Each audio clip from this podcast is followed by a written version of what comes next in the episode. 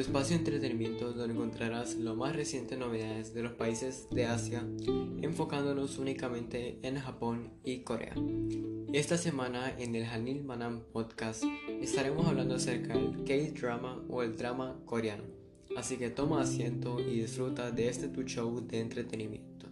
El drama coreano, o también conocido como el K-drama, se refiere a las series de televisión dramáticas provenientes de Corea del Sur en su idioma local, emitiéndose en ese país desde la década de 1960 y popularizándose a mediados de la década de 1990 y principios del 2000 a nivel global, con un formato que se diferencia de las series de televisión y telenovelas occidentales. Las extensiones varían de acuerdo a la audiencia y horario en diversos géneros, que habitualmente varían entre los 16, 20 y 50 episodios frecuentemente sin secuelas. Muchas de estas producciones han llegado a ser considerablemente atractivas a nivel mundial y han contribuido a la expansión de la llamada ola coreana, debido a que frecuentemente poseen millonarios presupuestos, además de ser protagonizadas por actores coreanos y cantantes del K-pop con fama mundial en una industria de entretenimiento consolidada. Si bien su principal vía de difusión es por medio de la televisión, tanto en su país de origen como en otros lugares, con el paso de los años ha obtenido notoriedad a través de videoclubs físicos o en línea a través del streaming. Ahora pasaremos a hablar un poco acerca de su historia. Asimismo, los dramas contemporáneos trataban sufrimientos personales, tales como la del guionista Kim Soo-yoon, la madrastra, transmitido por Moonwa Broadcasting Corporation, MBC, entre 1972 y 1973. A medida que la tecnología y el financiamiento era limitado, los canales surcoreanos no tenían recursos para hacer series en géneros como acción y de ciencia ficción. Por lo tanto, programas de este tipo provenían desde Japón, Estados Unidos u otros países en su lugar. La década de 1980 vio un giro en la televisión coreana, con la llegada de imágenes en color. Los dramas modernos trataron de evocar la nostalgia de los habitantes de las ciudades al describir la vida rural. El guionista Kim So-yoon produjo su primer éxito comercial, Amor y Ambición. A medida que la tecnología era desarrollada, nuevas oportunidades surgieron, y el comienzo de la década marcó el lanzamiento de un nuevo canal comercial, Seoul Broadcasting System, SBS, que facilitó y reinició una carrera por captar la atención de los espectadores.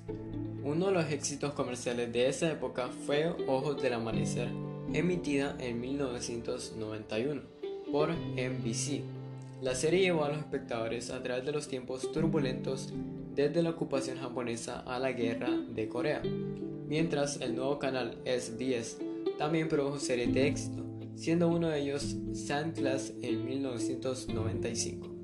En los primeros años del nuevo milenio se dio a la luz a un nuevo género, llamado Sakyuk Fusion, cambiando esencialmente la forma de producir series históricas con piezas exitosas como Ur-yun, Damo o Una joya en el palacio. Asimismo, durante la década, varias series lograron popularidad internacional, esto provocó nuevas mejoras en la producción. En 2017 el formato volvió a cambiar debido a la actualización de la ley de difusión surcoreana que prohibió los cortes en los programas de televisión para emitir anuncios y por ello algunos canales como SBS adoptaron la práctica de emitir dos episodios en lugar de uno de la misma longitud para poner anuncios en medio. La legislación debió ser cambiada por las reclamaciones de los espectadores a los canales de televisión que ofrecían alta cantidad de cortes. No obstante, el financiamiento proviene principalmente de los anuncios que pagan en promedio al menos 13,5 millones wons por 15 segundos de publicidad. Ahora hablaremos acerca de las temáticas. Los dramas coreanos incluyen un sinfín de temáticas y engloban diferentes géneros. En un drama se pueden encontrar acción, romance, escolar, psicológico, comedia, misterio, fantasía, suspenso, terror y entre otros muchos géneros. Primero hablaremos de los dramas adolescentes. Refiere a series que poseen una temática muy liviana. tienen tramas de interés de tendencia actual y están relacionadas con la escuela o el romance ligero. Algunos dramas de este género son Playful Kiss, Boys Over Flowers, Extraordinary You, Love Alarm y Weightlifting Fairy King Book You. En segundo lugar tenemos los dramas de comedia.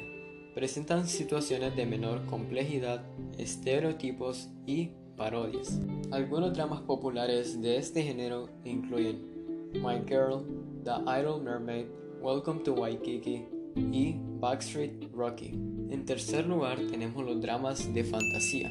Incluyen personajes como criaturas del folclore coreano, viajes en el tiempo, etc. Algunos dramas populares de este género son Goblin, Bridge of the Water God, The King, Hotel de Luna y Why Yuki. En cuarto lugar tenemos los dramas históricos. Se basan en dramatizaciones ambientadas en diferentes épocas. Este formato tiene historias mucho más complejas y suelen utilizar trajes elaborados, muchos efectos especiales, además de incluir artes marciales, esgrima y equitación. Dramas populares de este género incluyen Mr. Sunshine, Moon Embracing the Sun, Hymn of Death, White Rhyme, y Moon Lovers, Scarlet Heart Ria. En el quinto lugar tenemos los dramas de romance. Historias de amor por lo general cuentan con dramas de gran emoción, generando en la audiencia sentimientos por los personajes en sí mismos. Los dramas populares de este género son Romance is a Bonus Book, Stairway to Heaven, Crash Landing on You, Uncontrollably Fun y Winter Sonata. Y por último hablaremos de las bandas sonoras. La música juega un papel importante en los dramas coreanos. Las bandas sonoras abreviadas como OST, Original Soundtrack en inglés, se hacen explícitamente para cada serie y en contraste con las series estadounidenses donde se utiliza música ya conocida. En las producciones coreanas los aficionados para poder acceder a esa música, deben visualizar el programa o directamente comprar la banda sonora. Esta tendencia se inició en la década de 1990, cuando los productores intercambian las bandas sonoras puramente instrumentales por canciones interpretadas por populares cantantes del K-pop. Tom Larsen, director de YA Entertainment, un distribuidor de series de televisión coreanas, cree que las canciones que se utilizan para este fin se pulen y se preparan lo suficiente para convertir a los dramas en productos atractivos en todos los sentidos. Las canciones populares de los K-dramas también pueden convertirse en éxitos en las listas de música regulares, con buenas ventas en discos físicos y digitales. Por ejemplo, las canciones de la banda sonora de Jardín Secreto alcanzaron altas ventas digitales y alto posicionamiento en las listas de música. Los artistas intérpretes de canciones de la serie de acción Iris celebraron dos conciertos en Japón frente a una audiencia de aproximadamente 60.000 personas. Los compositores suelen buscar cantantes que anteriormente han tenido éxito en el género. Las composiciones están escritas para reflejar el estado de ánimo de la serie y su estructura. A veces los artistas dan sus propias canciones para una serie. Cantantes populares con frecuencia suelen interpretar temas para dramas como Lin K-Will, Big Yoo-yoon, Lee Seung-cheol, entre otros. En raras ocasiones, cantantes extranjeros son invitados a interpretar canciones de OST en Corea.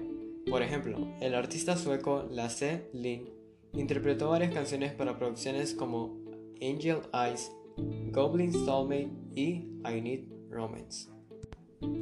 Bueno, esto ha sido todo por el episodio de esta semana. Recuerda ser pendiente de todas las noticias y eventos que están disponibles en nuestra página web. Espero que lo hayas disfrutado y si es así, nos vemos en el siguiente episodio de The Hanil Manam Podcast. Gracias por preferirnos.